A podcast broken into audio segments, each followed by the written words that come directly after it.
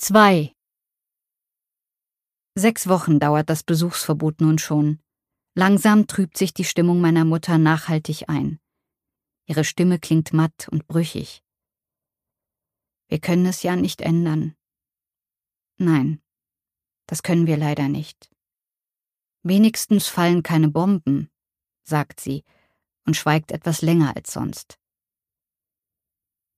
Ich habe heute Morgen warmes, fließendes Wasser gehabt. Das war schön. Das habe ich genossen. Es ist die Art ihres Schweigens, die mir zeigt, dass sie in andere Zeiten abtaucht. Es ist wenigstens ein stiller Krieg, sagt sie beim nächsten Telefonat. Nicht so laut diesmal. Ja, da haben wir Glück gehabt. Es ist nur ein Virus. Wie eine schwere Grippe, weißt du? Ja, ich weiß. Die kommen hier mit Masken rein, wenn sie das Essen bringen. Sonst kommt keiner. Keine Menschenseele. Still ruht der See. Sie hat die Situation erstaunlich gut erfasst, denke ich noch. Dann geht heute Abend schön essen. Ich bezahle euch das. Ich lade euch ein. Das geht nicht. Die Restaurants sind ja alle geschlossen. Jeder soll zu Hause bleiben. Ach, das ist ja Wahnsinn. Alles zu. Sie hat kein Bild in sich für das, was außerhalb ihres kleinen Zimmers stattfindet. Ihr Zimmer ist eine Insel. Ja, wir kochen einfach selbst, Mama. Aber danke für deine Einladung. Selbst gekocht schmeckt ja auch am besten. Ich lasse hier kochen. Das steht mir rangmäßig zu. Sie kichert. Nach mehr als zwei Monaten ein erstes Wiedersehen mit meiner Mutter. Zwei Personen aus zwei Haushalten dürfen sich draußen mit 1,5 Metern Abstand und Maske zu Spaziergängen treffen. Sie wackelt mir am Arm der Pflegeperson entgegen. Der Mundschutz drückt ihr von unten die Augen zu schmalen Schlitzen zu. Sie ist mit dem Außen beschäftigt und wirkt überfordert. Sie sagt, dass sie sich freut, mich zu sehen. Sie überlässt mir den Rollator und hakt sich bei mir unter. Abstand halten ist unmöglich. Was hast du da an der Nase? Ich trage einen Mundschutz, wie du. Ach so. Sie bleibt stehen. Meine Nase läuft. Umständlich fingert sie in ihrer Jackentasche nach einem Taschentuch, faltet es sorgfältig ganz auseinander und putzt sich dann über der Maske die Nase.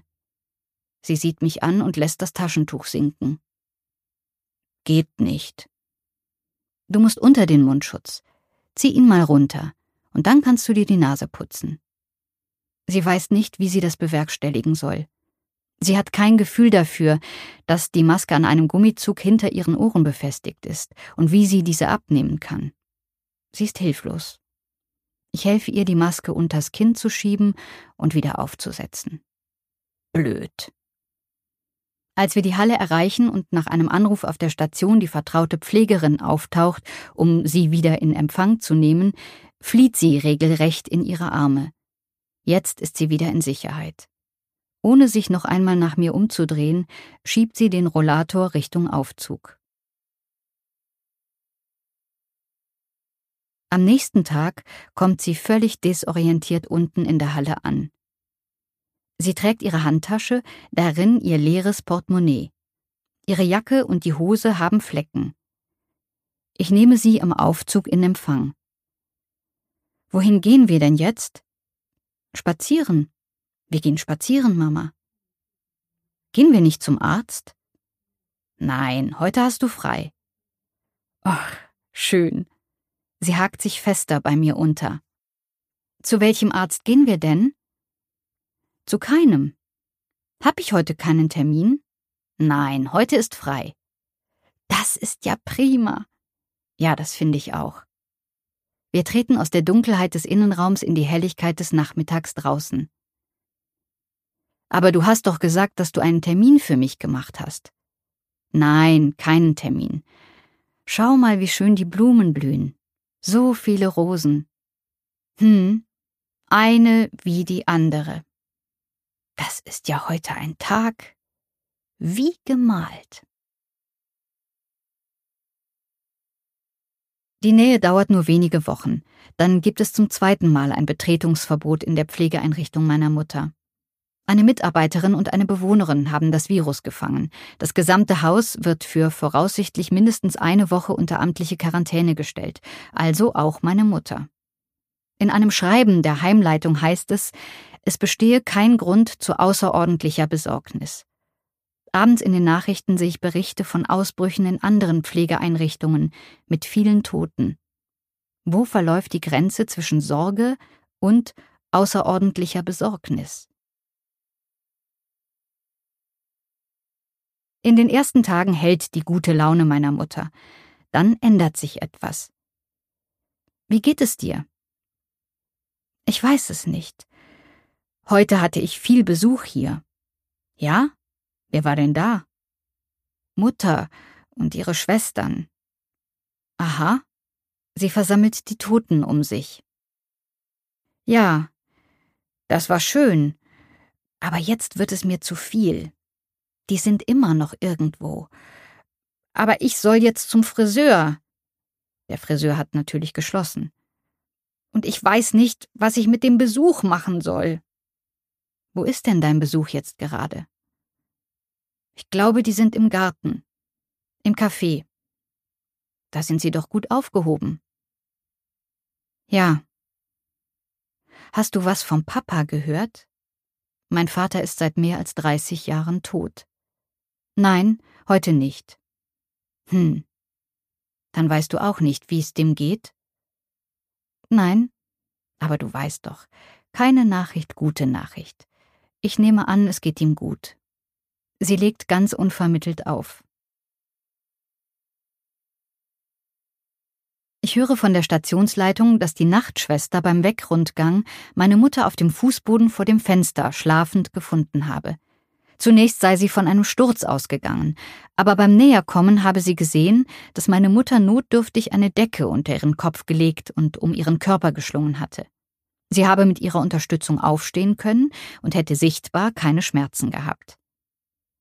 Mama, wie geht es dir denn heute? Ich weiß nicht so genau. Ich habe Rückenschmerzen. Brauchst du ein Schmerzmittel? Nein. Sie schweigt. Weißt du, wer hier ist? Nein, wer denn? Deine Cousinen. Oh, wie schön. Dann grüß sie ganz herzlich von mir. Das kannst du selber. Warte, ich geb sie dir. Sollte ich etwa die Aufhebung der Quarantäne versäumt haben, geht es mir kurz durch den Kopf. Meine Cousinen waren doch erst in der letzten Woche bei ihr zu Besuch gewesen. Am anderen Ende raschelt es, und ich höre ihre Stimme von fern. Hörst du? Nein, Mama, ich höre nichts. Komisch. Die sagen nix. Wieder raschelt es, als sie den Hörer erneut ans Ohr nimmt. Die wollen nicht mit dir sprechen. Das macht nichts, Mama. Grüße sie einfach ganz herzlich von mir. Mache ich. Es folgt ein langes Schweigen. Mama? Sie atmet schwer. Dann höre ich raschelnde Geräusche. Da bin ich wieder. Mir war der Hörer vom Ohr gerutscht. Dann ruh dich jetzt aus. Ich rufe später wieder an. Ja. Wieder legt sie unvermittelt auf. Ich bekomme einen Anruf von der Pflegeeinrichtung. Besuchsverbot hin oder her. Ich möge bitte sofort kommen, sagt die Pflegedienstleiterin. Meine Mutter sei nicht mehr ansprechbar. Sie stehe stocksteif vor ihrem Tisch, den Blick starr gerade ausgerichtet und ganz ohne Mimik. Sie sei weder durch Ansprache noch durch Berührung in den Kontakt zu bekommen. Sie wiederhole immer nur ohne Pause meinen Namen. Sie wissen sich keinen Rat mehr. Wenn Sie jetzt einen Notarzt riefen, würde der Sie mit der Chemiekeule beruhigen und im schlimmsten Fall ins Krankenhaus mitnehmen. Sie seien sich sicher, dass sie in diesen Zeiten von dort nur noch als schwerer Pflegefall zurückkommen würde. Vielleicht würde sich ihr Zustand aber ändern, wenn sie mich sehen und spüren würde, dass ich da bin. Ich fahre los. Im Schwesternzimmer werde ich erst einmal getestet. 15 lange Minuten später darf ich ihr Zimmer betreten. Martina, Martina, Martina, Martina, wie eine Schallplatte, die beim Abspielen hängen geblieben ist. Hallo Mama, ich bin ja da. Schau, ich bin hier.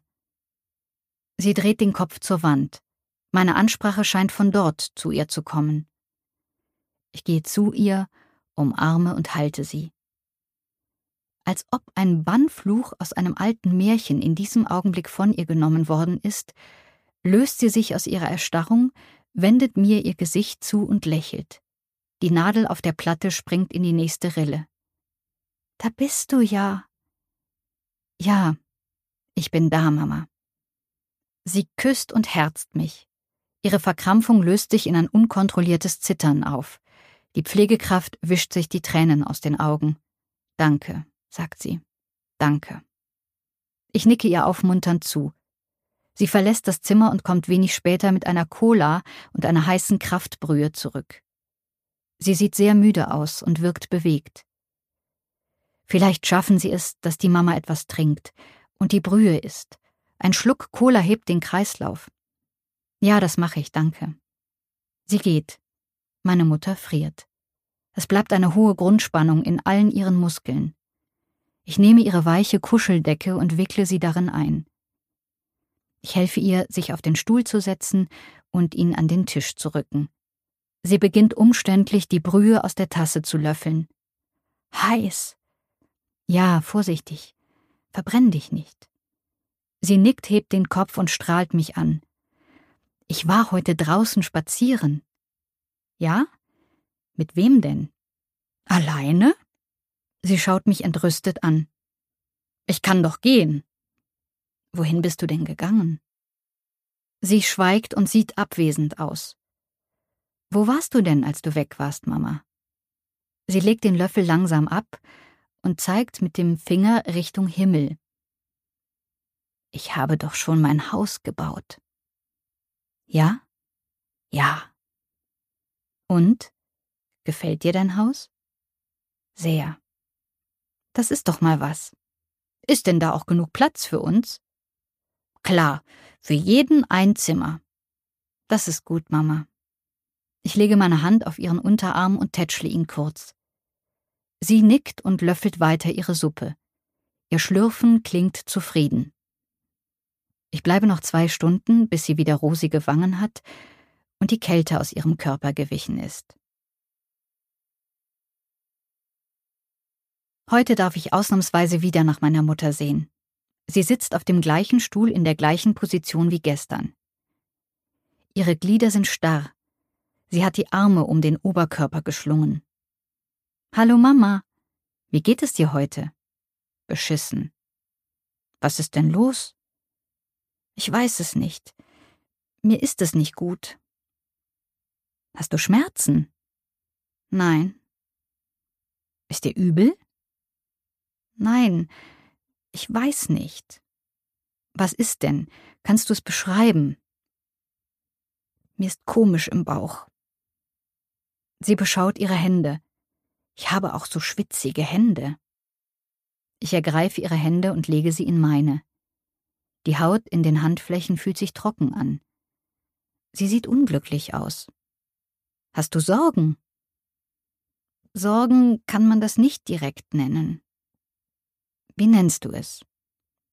Ich weiß nicht. Ich bin traurig. Wegen Papa. Der ist zu früh gegangen. Das stimmt. Sie hebt den Blick und schaut mich an. Denkpause.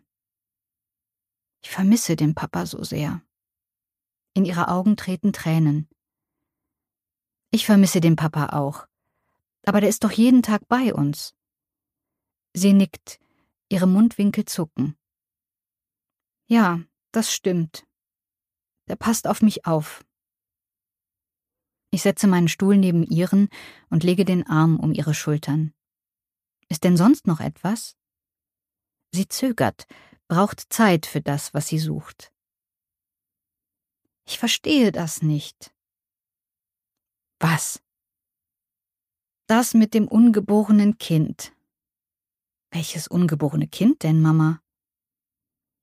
Als der Papa gestorben ist, da war ich schwanger. Ich habe doch einmal meine Tage nicht bekommen.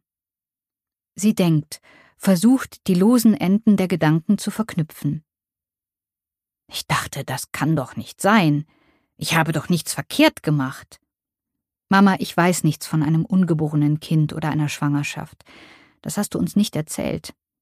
Nein, das habe ich nicht erzählt. Wir waren ja damals auch noch klein. Ja. Pause. Aber ich verstehe das nicht. Wie kann das sein? Ich war doch dem Papa immer treu. Ich hab den so lieb gehabt. Wieder schimmern Tränen in ihren Augen. Der Papa hat dich auch lieb gehabt. Ja, das stimmt. Sehr. Na also, dann ist das doch klar. Aber ich verstehe nicht, was ich verkehrt gemacht habe. Was meinst du? Ja, die sagen hier, ich sei schwanger. Mit 84. Das kann doch nicht sein. Sie sieht auf ihren Bauch herunter. Nein, Mama, das kann nicht sein. Du bist garantiert nicht schwanger. Das weiß ich ganz sicher. Ja, aber die sagen das doch, dass ich schwanger sei. Das geht doch gar nicht. Du wärst die erste 84-jährige Frau, die das schafft. Man weiß das nie. Ja, man weiß nie, aber ich glaube, das hast du geträumt. Ja, habe ich das geträumt? Na also, es ist nur ein Traum gewesen. Ja, aber ein verrückter. Träume dürfen verrückt sein, und dann kann man darüber lachen. Ja, sie lacht glucksend.